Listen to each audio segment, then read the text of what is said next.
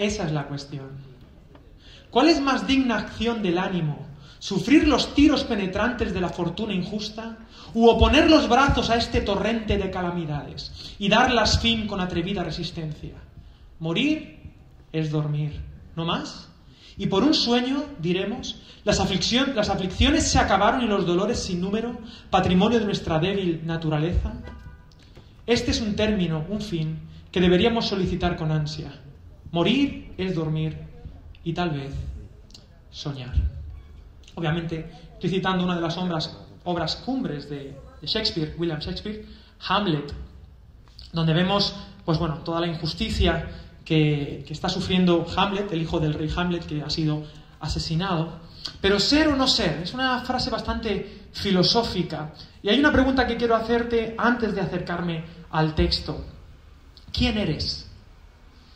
Porque uno es no lo que otros ven, uno no es lo que tiene, uno no es lo que aparenta, y uno no es lo que cree que puede hacer o el, poder que cree que tiene. Uno es lo que es, como dice Alejandro Sanz, cuando qué? Cuando nadie me ve. ¿Quién soy yo entonces cuando nadie me ve? Estamos en la campaña del Evangelio de Lucas y venimos del Magnificat de María. Jesús ha sido bautizado, no lo estamos viendo en esta campaña, pero lo veremos, o lo hemos visto ya, pero viene del bautismo. Y justo después del bautismo de Jesús, no vamos a ver a Jesús haciendo cosas, sino que la Biblia dice que Jesús va al desierto, es llevado al desierto. Pero ahí en el versículo 1 del capítulo 4 dice, Jesús lleno del Espíritu Santo, es decir, movido por el Espíritu Santo, el Espíritu de Dios, el Espíritu de lo bueno, de lo hermoso, de lo, de lo bello, volvió del Jordán y fue llevado por el Espíritu al desierto. A veces Dios no te va a llevar a verdes pastos, no te va a llevar a lugares ah, cómodos. Ser cristiano no es un bono, un bono mes para hacer lo que te dé la gana eh, en el metro. Lo llevó al desierto, versículo 2, por 40 días y era tentado por el diablo y no comió nada en aquellos días, pasados los cuales tuvo hambre. Ser o no ser. Esta frase representa la pregunta esencial de la experiencia humana, atribulada, frente a las tensiones que se producen entre la voluntad y la realidad. ¿No te pasa que a veces quieres hacer algo y no te sale y haces justamente lo contrario que sabes que debes hacer?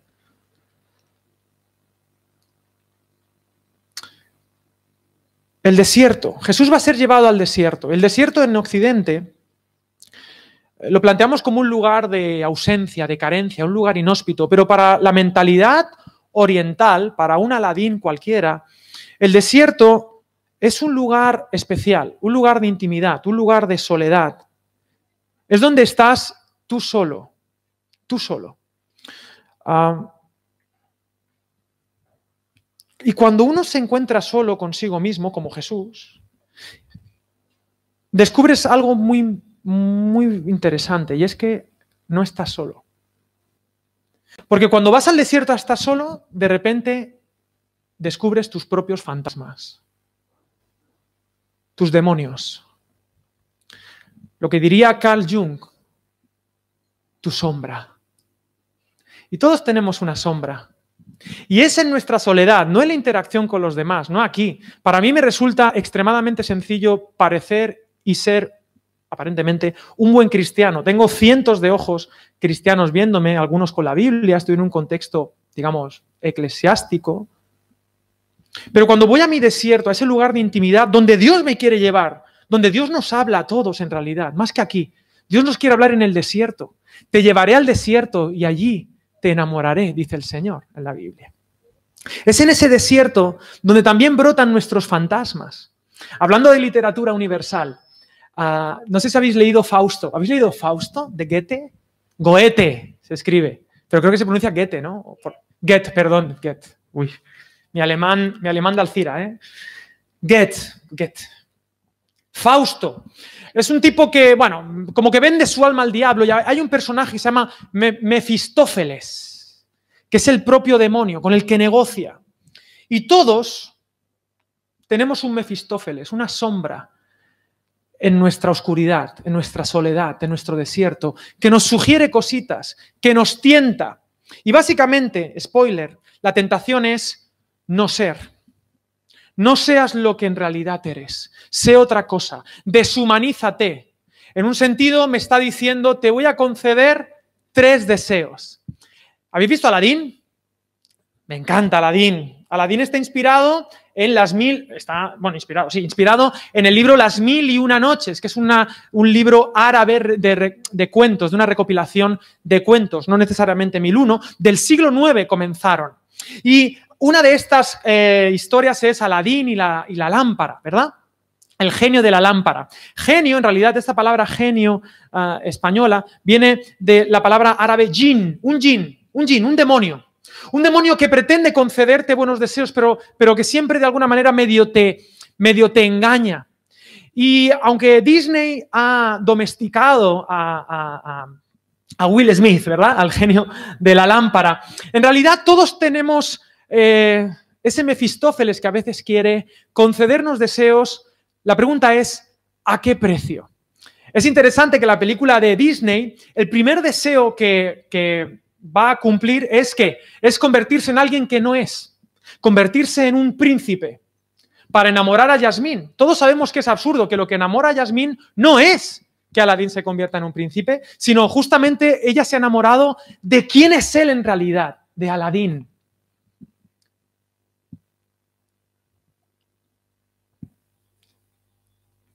Estamos en una iglesia, ¿vale? No estoy... Es interesante simplemente para que os acordéis eh, el que tradujo por primera vez al español el cuento de Aladín fue Vicente Blasco, Blasco Áñez. Así que si pasas por la avenida, te acordarás de esta predicación. Todos somos tentados, todos tenemos un genio que nos dice, a ver, ¿qué quieres? Una cosa, la tentación no es pecado, ¿vale? Tus inclinaciones, tus egoísmos, no te convierten en una mala persona. La pregunta no es qué sientes, la pregunta es qué haces con lo que sientes. La pregunta no es si tus demonios, y entendeme demonios, lo digo de manera poética, si tus demonios te hablan más o menos, si tú crees que mereces más o menos. No. La pregunta es qué vas a hacer con esto. De hecho, las tentaciones, quiero deciros que ninguna es mala per se. Todo deseo humano, en lo profundo, es un deseo lícito. La escritura lo dice. Todo me es lícito, pero no todo qué no todo me conviene. Yo siempre pongo el mismo ejemplo. Para mí la tentación es como cuando yo me equivocaba tocando el violín. O cuando, cuando toco el piano eh, me equivoco de tecla. La tecla no es mala en sí, pero no es el momento adecuado para tocar esa tecla. O quizá esa tecla en ese momento va a generar ruido y no armonía con el resto de lo que está ocurriendo. Todo me es lícito, pero no todo me conviene. Así que por favor, no nos sintamos mal por ser tentados. Además, si eres tentado, bienvenido, eres humano. El que dice que no es tentado es un, es un mentiroso y está siendo tentado por la mentira. El desierto, estamos ahí con Jesús. Es el lugar de soledad donde se encuentran nuestros fantasmas y nuestros errores más terribles. Y nuestros demonios nos visitan en la soledad. Es una experiencia humana, universal, no solo para los cristianos. Pero es en el desierto donde también nace el llamado. Porque justo después de estas tentaciones es que vamos a ver la vida pública de Jesús. El desierto no es negociable para tu vida espiritual. Y a veces Dios te va a llevar a un desierto. A veces Dios te va a llevar a ese lugar donde solo estás tú, aparentemente, con tus fantasmas. Y donde vas a tener que tirar de lo único que vas a poder tirar. Lo vamos a ver. Es en el desierto donde nace el llamado el combustible de la misión como Dios quiere. El ejemplo más claro para hablar del desierto es el, propio pueblo de Israel. Israel estuvo 40 años en el desierto. ¿Por qué? Porque Dios los estaba preparando para algo. En el desierto murió una generación entera, 600.000, dice la escritura, más de 600.000. De todos los que salieron de Egipto, ¿sabes cuántos llegaron a la tierra prometida? Dos, Josué y Caleb. Los demás se quedaron en el desierto, en el libro de números, Bar, que significa en el desierto. Porque es en el desierto donde mueren algunas cosas, pero es en el desierto donde también nacen otras. Es en la escasez donde los creativos que estamos aquí presentes a veces, por lo menos a mí me pasa, y aquí soy un poco así rompevenas, ¿no? Eh, yo hago canciones y desde mi punto de vista subjetivo y orgulloso, mis mejores canciones son canciones del desierto, no canciones de, la fiesta. El desierto es un buen lugar para crear algo nuevo.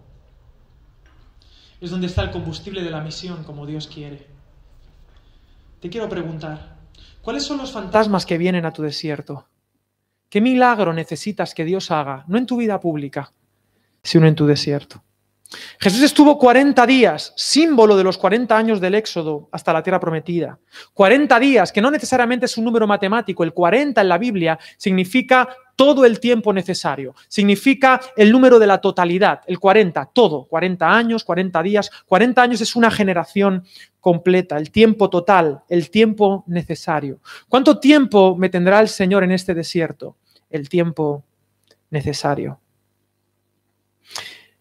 El desierto entonces es este lugar de intimidad, lugar donde te ha llevado nada más y nada menos que el Espíritu Santo. Pero ¿qué es lo que te encuentras? No una miríada de ángeles ni un oasis, sino te encuentras tu sombra. A tu peor enemigo. A una voluntad ajena que quiere deshumanizarte, eliminarte. Jesús tuvo hambre. ¿Es pecado tener hambre? No, no pasa nada. Hay que tener hambre, está bien. Las tentaciones están ancladas en necesidades buenas, en buenas intenciones. El mundo está lleno de buenas intenciones que actúan con injusticia. Y ahora vamos a ver las tres tentaciones de Jesús. ¿Estáis bien? Perdón. Sí. No sé si estoy hablando como muy tranquilo, no sé si es que me ha puesto un descafeinado. Vamos a las tentaciones y luego... Claro, hay una pregunta muy bonita y es, ¿Cómo saben los autores si, Jesús estaba solo que estas son las tentaciones de Jesús? Claro, tiramos del comodín del Espíritu Santo, ¿no? Se lo dijo. Pero yo prefiero ser más simplón. Porque sí, creo en la inspiración del Espíritu Santo, pero yo creo que Jesús se las contó a sus amigos. ¿Cuándo fue la última vez que le contaste tus sombras a alguien? Porque solos un llanero solitario es un llanero muerto y a Jesús le costó sangre, sudor y lágrimas. Y aún así él le contó a sus amigos su sombra, su desierto. Por eso él creó la iglesia, este lugar de gente tentada a saco, pero que nos acompañamos. Entonces el diablo se pone a hablar y no en latín, porque si un diablo te habla en latín no eres tentado en nada. Eh, digo, porque no lo entiendes, ¿no? He titulado esta predicación y ahora sí voy a empezar. Los milagros que Jesús no quiso hacer. ¿Por qué? Porque Jesús es conocido por los milagros que hizo, pero hay un punto muy, hay, varios puntos importantes acerca de Jesús, y es que él jamás hizo un milagro para su propio bien, nunca en la vida. Eh, eh, cuando Jesús se cortó una vez pegando un martillazo, él no se curó la mano, él se la vendó. ¿Vale? Él, él, no, él jamás utilizó su poder para su propio provecho. Y estos son los milagros que Jesús no quiso hacer, pudiendo hacerlos. Todo me es lícito, pero no todo. Me conviene. El ministerio, la vida de Jesús siempre estaba enfocada en los demás, pero hace falta un sine qua non para estar enfocado en los demás. ¿Sabes qué es? Ser.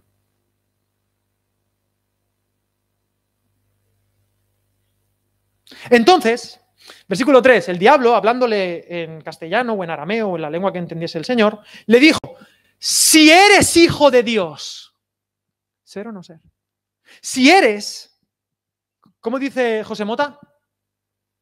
Que es mejor poeta que Shakespeare. ¿Qué dice José Mota? Ser eres. ¿Me dice eso, José Mota? Bueno, eso es un poco old. Si eres hijo de Dios, di a esta piedra que se convierta en pan. Y Jesús respondiendo le dijo, escrito está, no solo de pan vivirá el hombre, sino de toda palabra de Dios.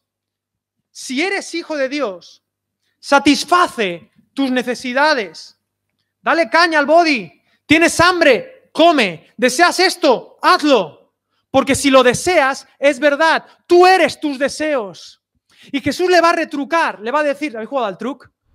Bueno, es como una especie de mus, pero mejor, porque es valenciano. ¿eh? Dicen que las tres tentaciones más graves son faldas, finanzas y ¿cuál es la otra? Y fama. Que bueno, si eres chica, faldas, a lo mejor pues con un, escocés, a lo mejor.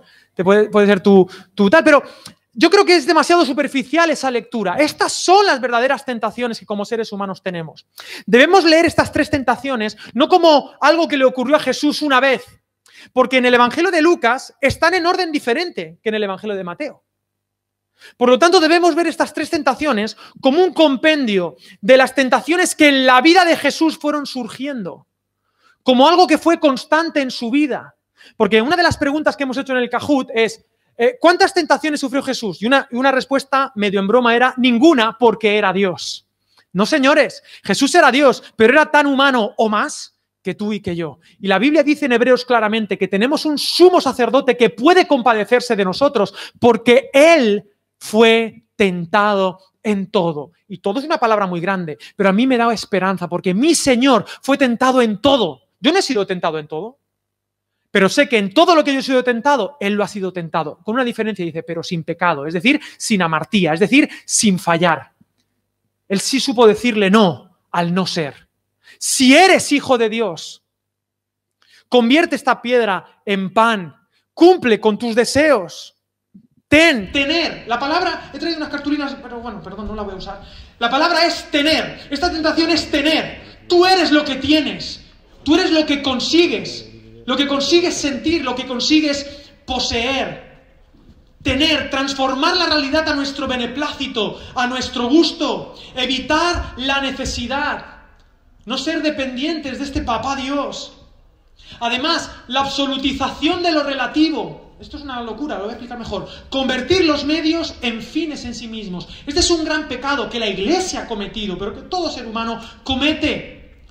Utilizamos a las personas para conseguir algo, en lugar de utilizar algo para conseguir personas. Amamos los objetos y utilizamos a gente como medios para conseguir el objeto, en lugar de utilizar los objetos y amar a la gente.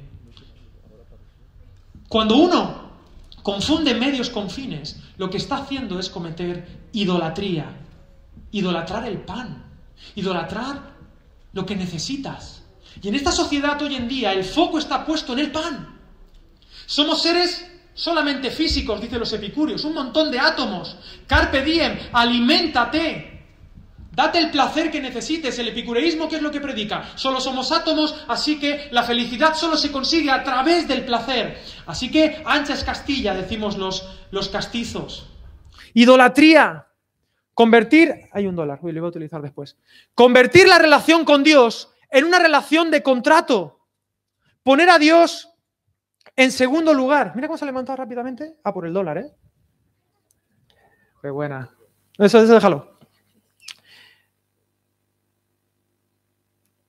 Convertir la relación con Dios en una relación de contrato. En segundo lugar, ¿por qué estás hoy aquí?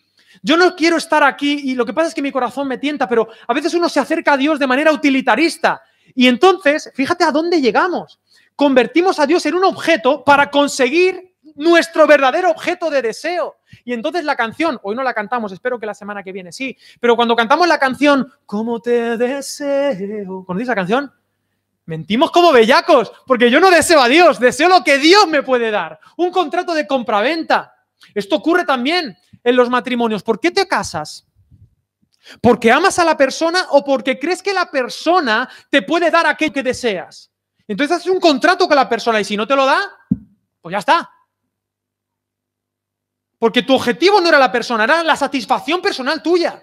Obviamente el mundo da muchas vueltas y la vida es más compleja que una predicación, lo sé. Pero no podemos banalizar esto. Las relaciones no pueden ser relaciones de compraventa. Y mucho menos nuestra relación con Dios. Yo no quiero una iglesia llena de gente que solo se acerca a Dios para que les dé pan. En Juan capítulo 6 Jesús multiplica los panes y los peces, conocéis la historia. Y entonces hay 5.000 personas que están allí. Todo un exitazo de Jesús, el Jesús pop. Pero entonces les dice, me buscáis, pero me buscáis por el pan. Y yo no quiero que me busquéis por el pan, quiero que me conozcáis a mí, porque soy la única fuente de vida para ti. Poner a Dios en segundo lugar es idolatría. Si tú vienes a esta iglesia y eres cristiano para tener certezas de que todo te va a ir bien, quiero darte un anuncio. La única certeza que tenemos, la única, es la palabra de Dios. No hay más certezas. Ni Jesús tuvo más certezas que la palabra de Dios. Escrito está, Deuteronomio 8.3. Jesús se sabía Deuteronomio de memoria. Escrito está, no solo de pan vivirá el hombre. Mi prioridad no son, no son las cuestiones banales y materiales, sino la energía que viene de lo alto, de toda palabra, información correcta. Esa es mi única certeza, mi absoluto. Yo me, tú tienes que tomar una decisión cada día en tu desierto.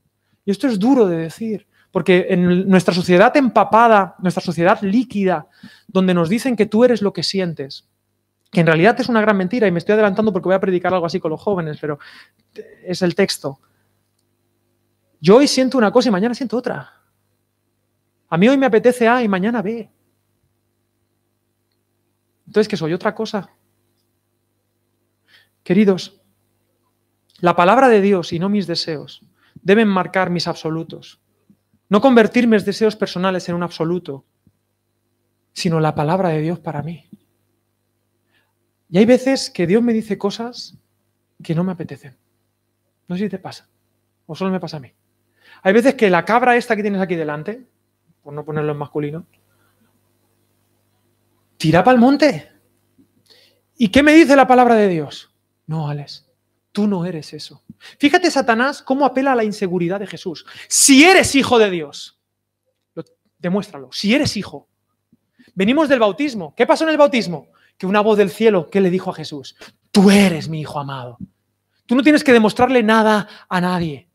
Tus inseguridades suelen ser la mayor fuente de tus tentaciones. Yo sé quién soy. Mis pecados ni mis tentaciones determinan mi identidad. Yo no soy mis errores. Yo no soy mis tentaciones. Yo soy un hijo de Dios. Y Dios te ama a ti y a mí tal y como somos, no por cómo deberíamos ser. Porque nadie en todo este local es como debería ser. Tenemos nuestras sombras, nos acompaña Mefistófeles. Pero Dios nos ama. Somos los hijos amados de Dios. Y esa debe ser el ancla de mi vida. Mis fantasmas no son yo. Mis fantasmas no son yo. Tener. Y vivimos en la sociedad del tener. Tanto tienes, ¿qué dice el versículo? Tanto vales. Pero Jesús nos enseñó que el hombre no es los bienes que posee. Somos hijos. Hijos. Primera tentación. ¿Está bien? ¿Sigo? ¿Segunda? Vamos. Versículo 5. Y lo llevó el diablo a un monte alto y le mostró en un momento todos los reinos de la tierra. Y le dijo el diablo, a ti te daré toda esta potestad y la gloria de ellos, porque a mí me ha sido entregada a quien quiero, la doy. Sí, un condicional, un condicional. Te doy todo. Si tú postrado me adorases, todos serán tuyos. Y respondiendo Jesús le dijo, vete de mí, Satanás, porque escrito está, al Señor tu Dios adorarás y a Él solo servirás. Deuteronomio 6, 13. Aquí, eh, eh, en este texto, es muy interesante, le lleva al monte y le dice, te lo mostraré todo. Y Satanás dice, todo esto es mío. Deberíamos preguntarnos si eso es verdad o mentira. Pero bueno, la Biblia enseña que en un sentido Satanás es el, digamos, el fin, el amo último de esta tierra, de momento. Que hay un principio del mal, y no entro en la banalidad de si Satanás eh, existe o no existe. C.S. Lewis lo, lo, explica muy bien en su libro Cartas del Diablo a su sobrino. Pero en definitiva, el Satán, que significa enemigo, es la serpiente antigua. Y en todo jardín hay una serpiente. El Satán es el mal encarnado, con una voluntad muy clara, la voluntad de no ser, de destruirte. Y ahí aparece el Satán y dice, todo esto es mío, el reino de la muerte es, mío. Tú lo quieres, te lo doy ya. Un detallito. Lo único que tienes que hacer es postrarte. Es decir, decir que yo te voy a dar identidad. Que yo, que tú me vas a seguir a mí. Que vas a estar bajo mi poder. Y te voy a dar un poder absoluto. Una cosa, ¿qué es lo que tuvo que hacer Jesús aunque ya era Señor, para gobernar esta tierra. Él tuvo que sufrir, él tuvo que ir a la cruz. ¿Qué es lo que le estaba diciendo aquí Satanás a Jesús? Le estaba diciendo una cosa muy bonita. Le estaba diciendo, te puedes ahorrar la cruz. ¿Tú quieres ahorrarte la cruz? Si me adoras, arreglado. No tienes por qué implicarte. Tú quieres poder. Toda potestad me es dada en el cielo y en la tierra. ¿Cuándo dijo eso Jesús? Después de la cruz. ¿Sabes lo que le costó a Jesús tener toda potestad en el cielo y en la tierra? Su vida entera, implicarse con la gente. Aunque ya era el Hijo de Dios divino, aunque ya era Dios hecho hombre, Él no apeló a su potestad. Se la tuvieron que entregar. ¿Qué quiero decir con esto? Mirar, en el, en el contexto romano hay dos maneras de hablar de potestad. Hay dos palabras que te quiero regalar. La primera es la palabra potestas. La palabra potestas significa, por ejemplo, los patricios de Roma. Tenían una autoridad impuesta. Y tú tenías que obedecer. ¿Por qué? Porque ese es el patricio. ¿Por qué te tienes que creer mi predicación? ¡Ay! Pues porque estoy aquí en el púlpito. Esto me da potestas. Y todos estáis sentados y yo de pie. ¿Lo veis o no? Claro. Y aquí oír, oír, ver y callar. Y aquí el cacique. Y lo que yo digo, ¿a dónde va? A misa. Eso es potestas. Potestas. Y Jesús podía haber dicho, potestas. Aquí, así mané yo, decimos en valenciano. Aquí mando yo. Pero hay otra palabra muy bonita en latín, que no es potestas, que es autorictas. ¿Y qué es la autorictas? La autorictas es el poder que ganas porque te lo has ganado. Porque amas a la gente, porque te has implicado. No tienes una posición, digamos, un estatus, pero hay, una, hay algo que fluye en tu vida que te da autoritas, que solo te la da el servicio. Solo te la da el servicio y el amor a los demás. y tú puedes, y de hecho, los padres cuando empezamos, como somos padres, empezamos con potestas, porque es lo que hay. Pero nuestro proyecto como padres, si queremos seguir siendo padres de nuestros hijos, es ir teniendo autorictas. Porque si no, cuando cumplan 13 o 14 años, nos van a decir, te quedas ahí con tus potestas.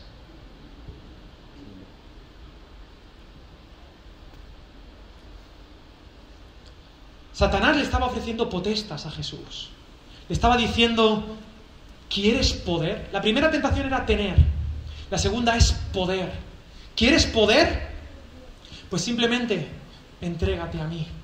Es interesante que Jesús dijo, solo no se puede servir a dos señores, y, mencionó, he predicado de esto antes, pero habla de, no se puede servir a Dios y a quién? A Mamón, a las riquezas. El Dios que te ofrece un poder, aparentemente el poder, el poder hacer lo que te dé la gana. El dinero, calma los nervios, dicen, ¿no? Poderoso caballero, es don dinero. Pero le responde Jesús, al Señor tu Dios adorarás y solo a Él servirás. No servirse a uno mismo. Adorar a Satán es, es, adorarte a ti. Te ofrezco ser el Mesías sin la cruz. Qué tentador para Jesús esto. Te ofrezco seguir a Dios sin implicarse con la realidad. Porque implicarse con la gente, buscar la autoritas, duele siempre. Y yo quiero anunciaros algo a cada uno en vuestro desierto. Cuando tú vayas a tu desierto vas a descubrir algo ah, muy interesante acerca de ti. Una de tus sombras. Y es que todos tenemos un déspota dentro. Todos tenemos un caudillo dentro. Todos tenemos alguien que lo que quiere es hacer lo que le dé la gana a él. ¿O me pasa solo a mí? Imagino que solo a mí estoy proyectando mis fantasmas. Pero dentro de mí hay un caudillo.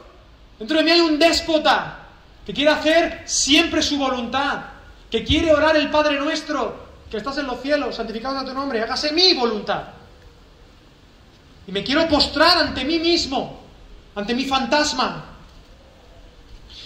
Pero el reino de Dios, la vida espiritual, sin venir al sol, la vida espiritual se construye no sobre el poder, y la iglesia ha dado pasos en falso cuando ha querido imponer cuando ha querido utilizar la potestas, porque se nos ha prohibido como cristianos, se nos ha prohibido por nuestro Señor utilizar la potestas, porque nuestro Señor pudiendo, ¿qué hizo? Autorictas, limpió los pies de sus discípulos, se humilló a sí mismo. Yo no vine para ser servido, sino para servir. Yo no vine para ser el rey de la tierra, ya lo soy. Yo he venido para, siendo el rey, servir a los demás.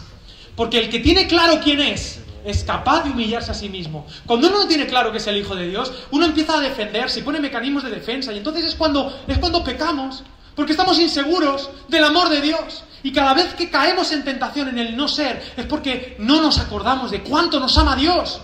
Y que su voz, su voz es nuestra vida. Y que la voz del Satán, del enemigo, llámalo como quieras, ponle cuernos, rojo, con tridente o como, yo qué sé. Ponle la imagen del presidente que peor te caiga, como quieras. Pero lo que quiere es destruirte y jamás va a cumplir con lo que promete. Te va a destruir. Pero la voz de Dios es buena para ti es buena para ti. Hay un punto importante que me quiero adelantar, pero ¿sabes que las tentaciones son buenas noticias? Significa que Dios te ha hecho libre para elegir. Significa que tú puedes decirle igual que puedes caer en la tentación libremente y por eso eres responsable. Esto es una buena noticia porque puedes decirle a Dios sí libremente. Dios nos ha hecho libres, no somos autómatas, no somos un montón de átomos destinados a la desintegración cuya conciencia solo es una ilusión creada por nuestras bombas de sodio potasio. No es verdad. No estoy predestinado desde el Big Bang. Soy libre y por eso soy responsable y por eso tengo tentaciones. Las tentaciones son una buena noticia y si caigo, tengo una buena noticia. Dios libremente decidió salvarme de mi pecado. Es decir, de cada vez que yo caigo en mis tentaciones. ¿Tiene sentido lo que estoy queriendo decir? Bueno, me he ido un poquito, pero vuelvo. Poder versus autoristas. No podemos como iglesia construir el reino de Dios como construyen otros reinos, a base de decretazos. Sigamos el ejemplo de nuestros gobernantes, queridos. Ellos se pueden dar el lujo de no tener autoristas. Nosotros no. En el mundo, los mayores, los grandes, se enseñorean del mundo con potestas, pero no será así entre vosotros. Porque el mayor servirá al menor. Autorictas. Y en esta iglesia quiero, yo no sé si lo conseguiremos, pero quiero gente con mucha autorictas. Es decir, gente que sirva mucho. ¿Se entiende o no? Y la potestas para otros.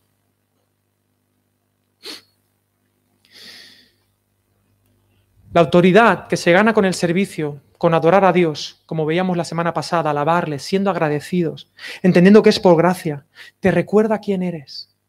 Si tú sabes quién eres, no tienes que demostrarle nada a nadie. No necesitas la potestas, no lo necesitas. Y en, la narrativa de muchas películas, esto es una cuestión muy recurrente, muy recurrente, hablando de, de faldas y de escoceses. ¿Qué potestas tenía William Wallace? No tenía potestas, tenía autoritas.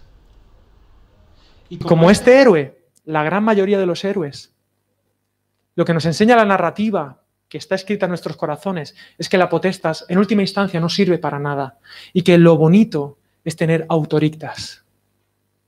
Has sido llamado a eso. Pero para eso hay solo un camino. Al Señor tu Dios adorarás. El que se humilla será enaltecido. Y a Él solo servirás. Lo que pasa es que servir a Dios es servir a los demás. Cuando sirves a los demás, adoras a Dios. Cuando adoras a Dios, sirves bien a los demás. ¿Cómo puedo ser útil para ti, Señor?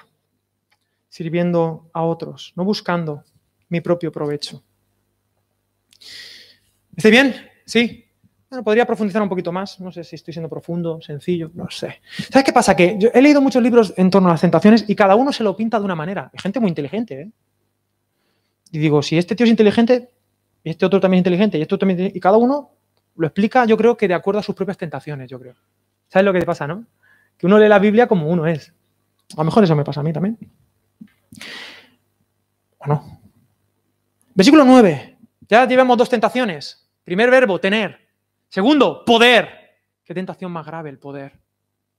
¿Sabes qué pasa? Que las tentaciones pop que tenemos, es que esto, en realidad fluyen de aquí, de querer tener, de poder, de nuestras inseguridades. Y mira, y le llevó a Jerusalén, se lo teletransportó allí. Uh, Satanás, con su agencia de viajes, y le puso sobre el pináculo del templo, allí arriba del templo, bien alto, y le dijo, si eres hijo de Dios, otra vez, ¿eh? Fíjate, si eres hijo de Dios, que ya lo sé que soy hijo de Dios, que no tengo que demostrarle, y al menos a ti, Satán, feo. A ti no tengo que demostrarte nada.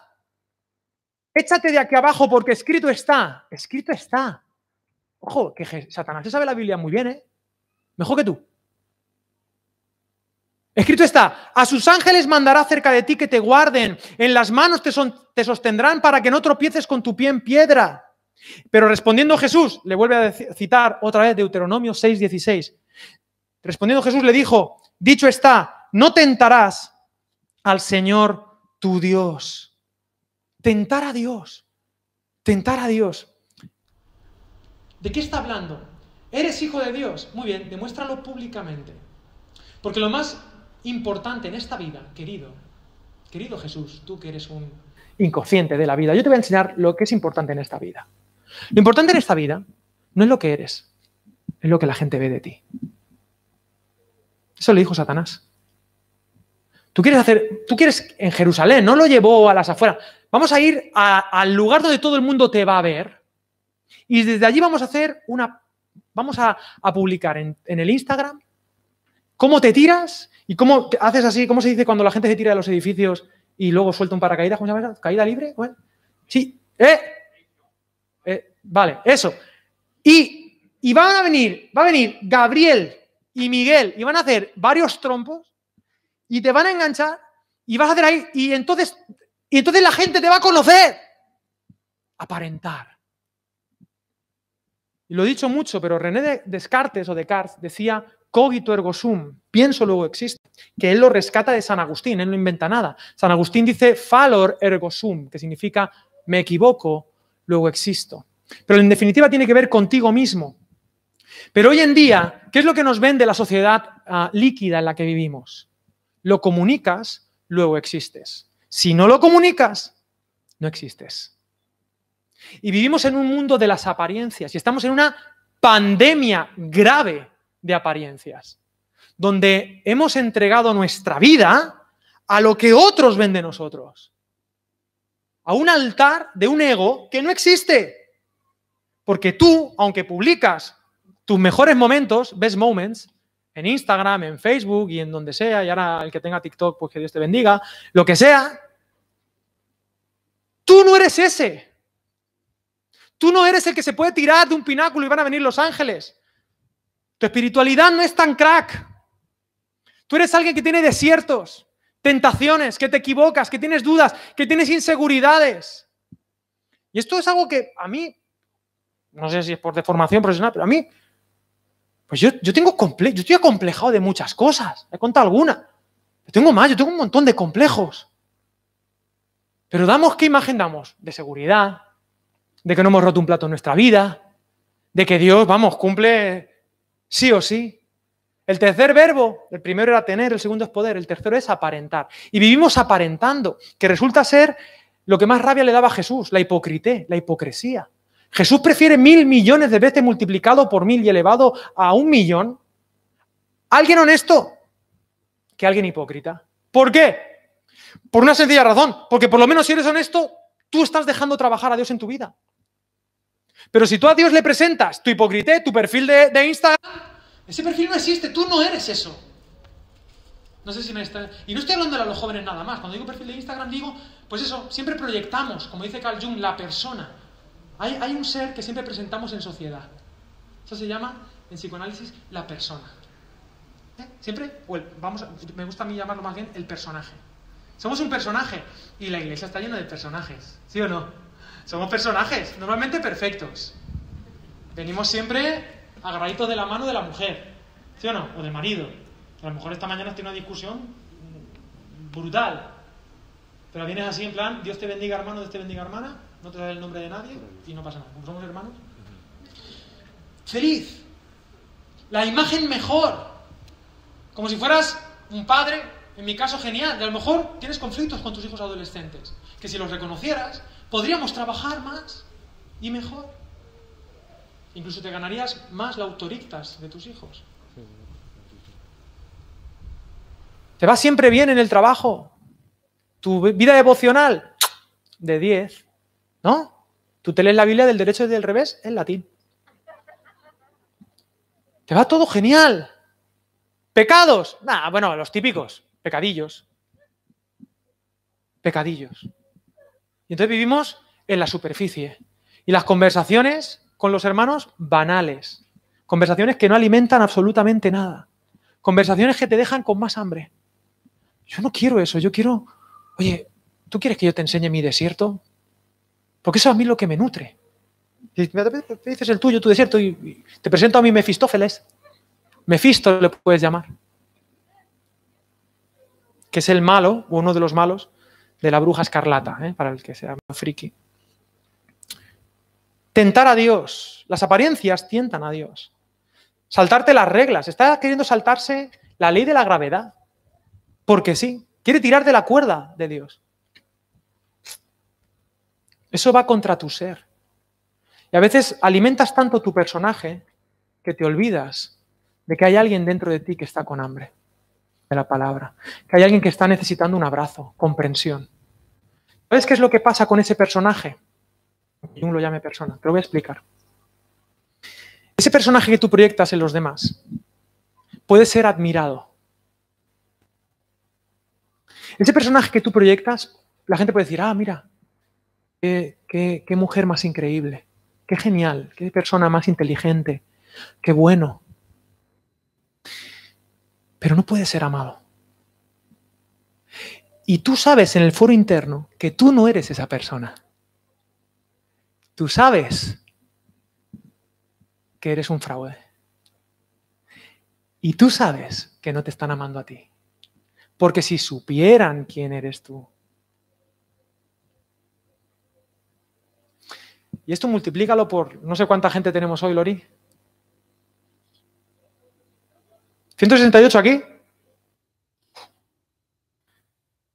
Y cada uno con su desierto. Y cada uno creyendo que es un fraude. Pero Dios puede ir a tu desierto.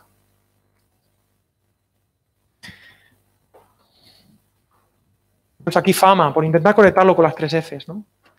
También tiene que ver con la ostentación milagrera, con esta infantilización de Dios. Invita a dejarlo todo en las manos de Dios. No, ya está, de mi manera haré, ya Dios hará lo que tenga que hacer. Es intentar conseguir más de lo que Dios te ha prometido. Como he dicho en la primera tentación, la única seguridad que tenemos es la palabra de Dios. No infantilicemos a Dios. No tentarás al Señor tu Dios. Dice Proverbios 6:28, ¿puede alguien caminar sobre las brasas sin quemarse los pies? Inténtalo. Hay gente que puede, los faquires, ¿no? Si eres faquir, a lo mejor puedes. Esta es la gran mentira. Si lo comunicas, eres. Y dejamos de lado el contenido. Ser o no ser. ¿Cuál es la invitación de Dios? Conectarse con el ser. Tú eres mi hijo amado. Algunas ideas importantes. No he terminado todavía. ¿Estáis bien? ¿Este silencio es de guay? ¿O es que ya como escucho la alabanza de la otra iglesia, me da un poco de envidia? Pero ellos tienen más envidia de nosotros. Porque tenemos café mesas. Cine. No ponemos peli porque no queremos. Mira, algo importante. He puesto aquí lo civilino de la maldad. ¿Sabéis lo que es civilino? Serpientes ha habido siempre, ¿eh? desde Génesis. La pregunta no es quién puso la serpiente ahí. La serpiente está. ¿Quién puso la serpiente en tu vida? No sé. La tienes, ¿vale? Todo el mundo la tiene. Fíjate lo civilino. Yo siempre digo que las tentaciones más fáciles son las, las más evidentes. Es decir, a mí, estos pecados que la gente, oh, madre mía, menudo pecadazo, ¿sabes? Es que hacemos listas de pecados como si hubiera pecado más, menos. Cuando te viene Satanás de frente así, dices, oh, pues es Satanás me está diciendo, Alex, roba un banco. Digo, escrito está. No robarás un banco. Yo qué sé. Me resulta fácil. Alex, mata a esta persona. yo es que me desmayo con la sangre. Pero el mal es mucho más civilino. No es robo un banco, es... Mm, si te dan el cambio, pues... ¿Me entiendes? Si aquí puedo poner tres en lugar de cuatro... No es matar, pero es decirle, es matar, sí es matar, es decirle triangular, es decirle a primo, ¿sabes lo que me ha dicho este? Eh, toco, toco, toco, toco, toco, toco, y lo matas en tu corazón. ¿Me escucháis lo que estoy queriendo decir? Es muy civilino. Satanás aquí apela a la Biblia. Más civilino que eso. Para tus tentaciones, normalmente las tentaciones siempre están basadas, tienen una parte de verdad. Uno de los padres de la iglesia decía esto. El poder de la mentira está en la verdad que contiene. El poder de la mentira está, está y, apela a anhelos lícitos de tu corazón. El anhelo de conexión, el anhelo de ser abrazado, el anhelo de, de avanzar, de vivir una aventura increíble. Claro que sí, eso, eso es lícito. De querer comer, pues claro, che. Pero es civilino.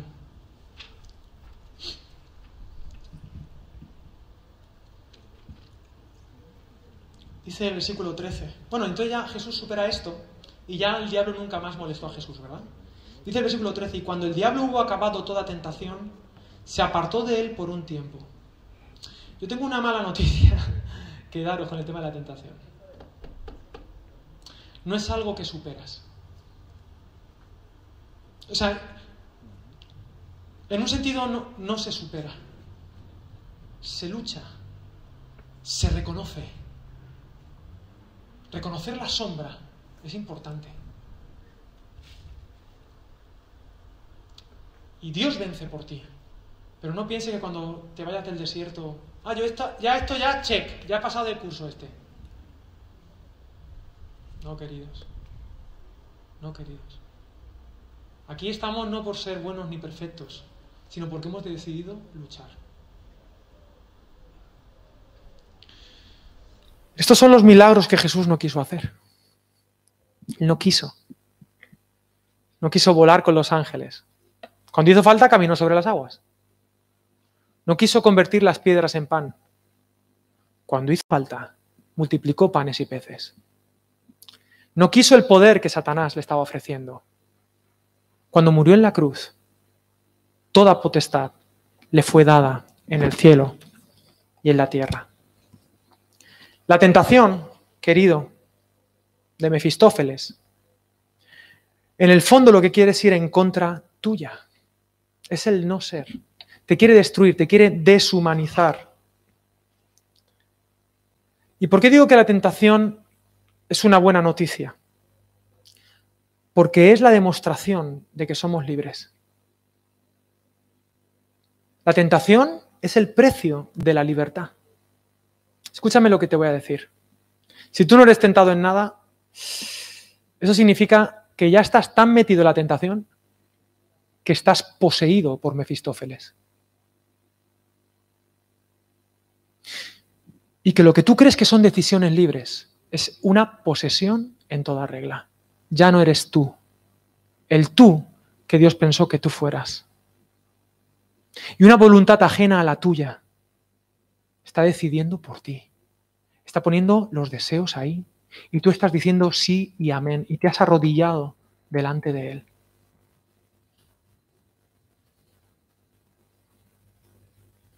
La tentación es el precio de los que somos libres.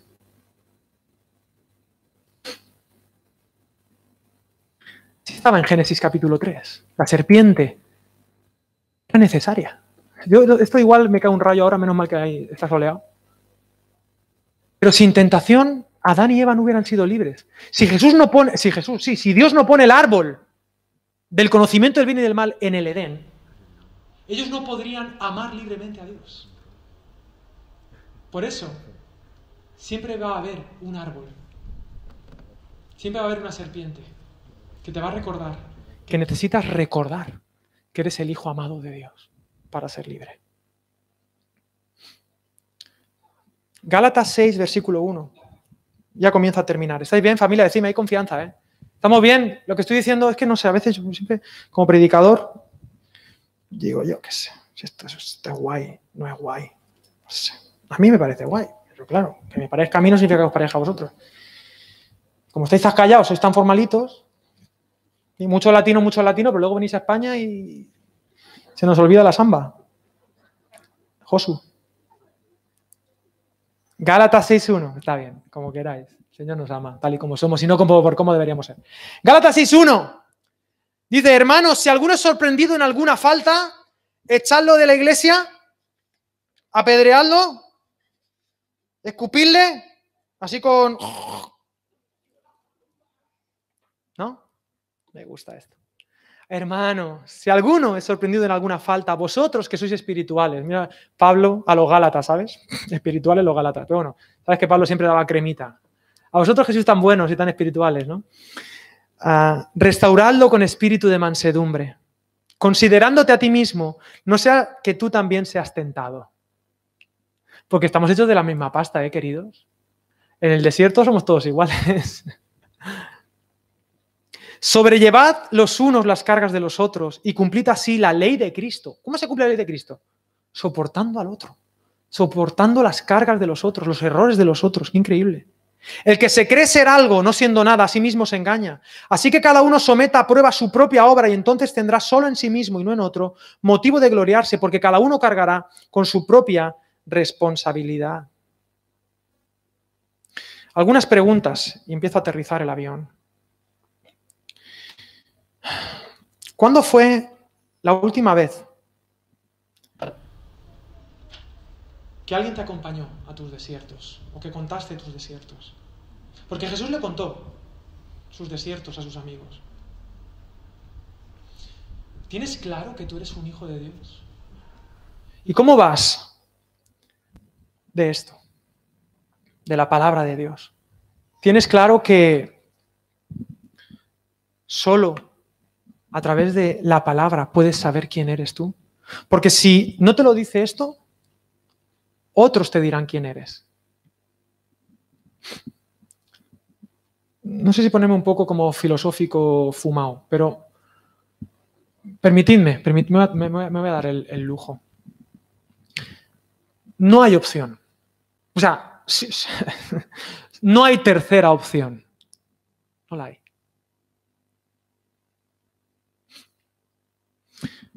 O permites que a través de la palabra de Dios, Dios te llene del Espíritu Santo, o te van a poseer.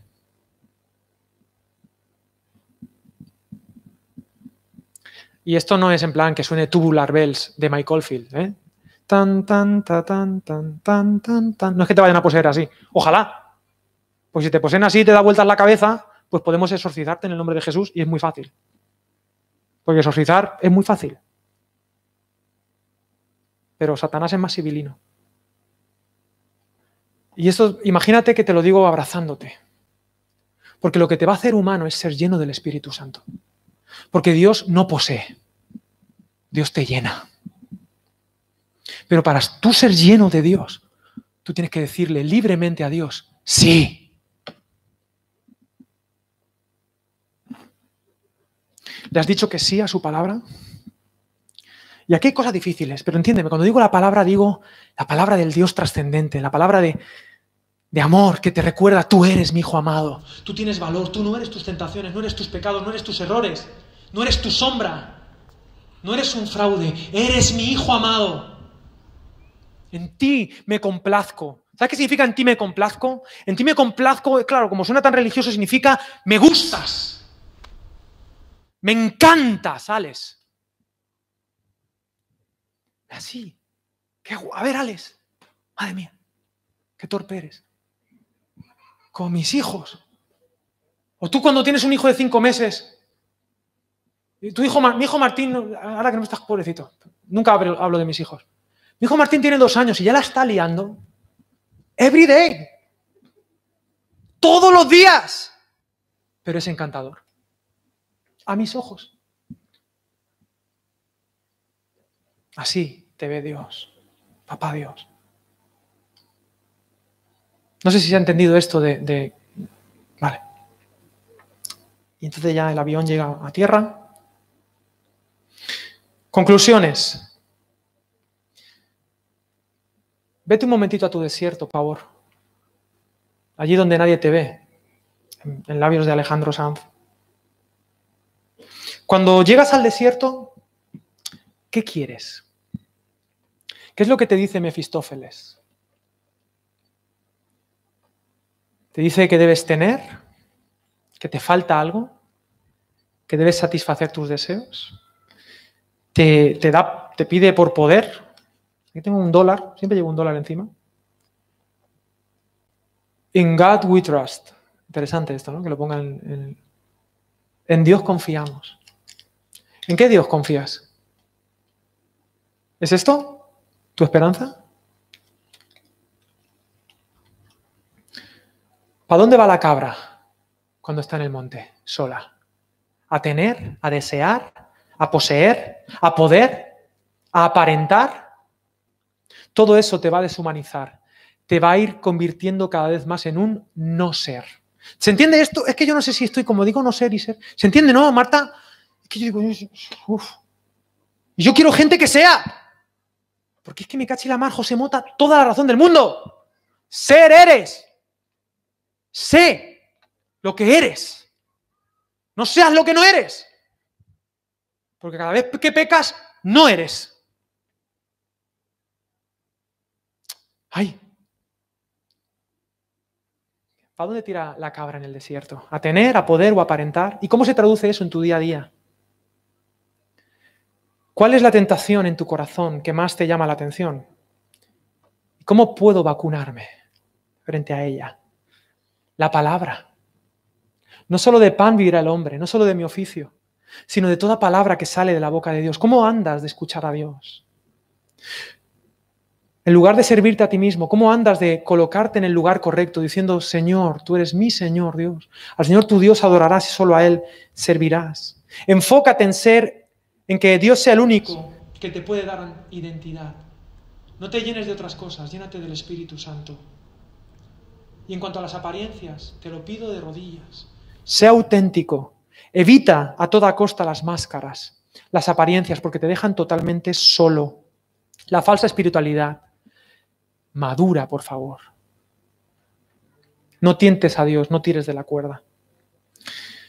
Pero queridos, es, un mensaje difícil, creo, o fácil, no sé. Pero la tentación son buenas noticias, porque podemos decir que no, con la ayuda de Dios. Somos libres, no autómatas. Y con su palabra, nuestro sistema operativo, que es lo que hace que podamos vivir plenos, podemos evitar los virus que nos colapsarían. Porque Satán, al final, no deja de ser un virus un bichito. Y tú solo no puedes con él. Pero ¿sabes lo que le costaba a Jesús expulsar demonios? Nada. Nada. ¿Sabes lo que le costaba a Jesús sanar a los enfermos? Nada. ¿Sabes lo que le costó a Jesús echar una legión de demonios de un hombre? Una legión. ¿Sabes cuánto es una legión? Cinco mil demonios. Jesús solo dijo la palabra. Y aparte le pidieron, oye, por favor, échanos a los cerdos, por favor. Jesús dijo, venga, va, como concesión. Jesús como en una charcutería, pillar turno, que voy a echar a todos. No le costó nada a Jesús. Jesús está, Jesús puede con tu sombra. Jesús puede con tu enfermedad. A Jesús no le cuesta nada. Tú no puedes contra el mal. Los psiquiatras ya no saben qué hacer con el mal que está en nosotros. No lo saben. No saben qué hacer con las violencias. No saben. Porque hay un lugar tan oscuro en cada ser humano que los tiene poseídos, no, no saben. Pero yo quiero decirte que el mejor psiquiatra, Jesús de Nazaret, sí puede. Porque él tiene, ¿sabes qué tiene? Autorictas. Porque Satán no entiende de potestas. Entiende de autorictas. Y cuando Jesús, que estaba ahí, llega, Satán tiene que retroceder. Y si Jesús llega a tu vida yo te aseguro que Mefistófeles se pone a temblar. Y lo que tú llevas años que no puedes, yo te voy a decir, Jesús sí puede.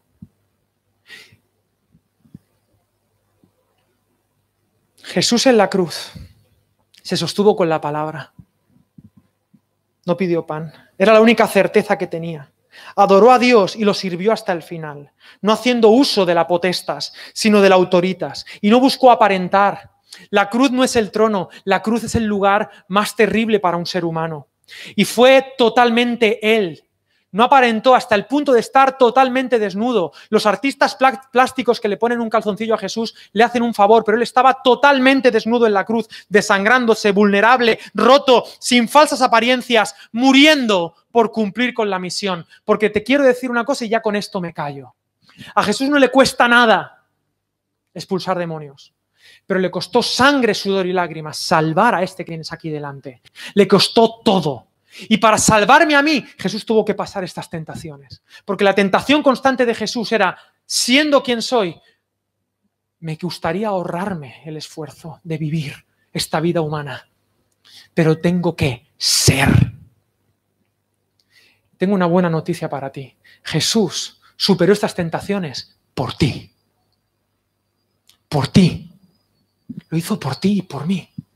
Y hasta la cruz llevó hasta las últimas consecuencias la locura de amor que tenía por mí. Me gustas tanto que voy a morir por ti. Aunque conozco tus desiertos, conozco tus miserias, conozco tus tentaciones y tus errores, voy a dar mi vida por ti. Y Él luego me dio, lo prediqué hace unos domingos, Él luego me dio la garantía de la resurrección.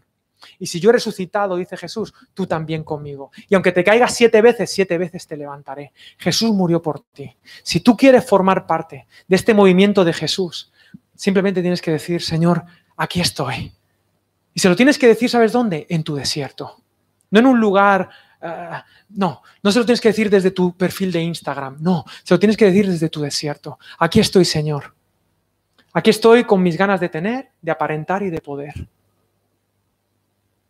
Pero solo tú puedes con mis fantasmas, con mis errores. No quiero adorar a nadie más que no seas tú. Yo quiero que tú seas mi fuente de energía, porque si me acerco al ser, entonces soy.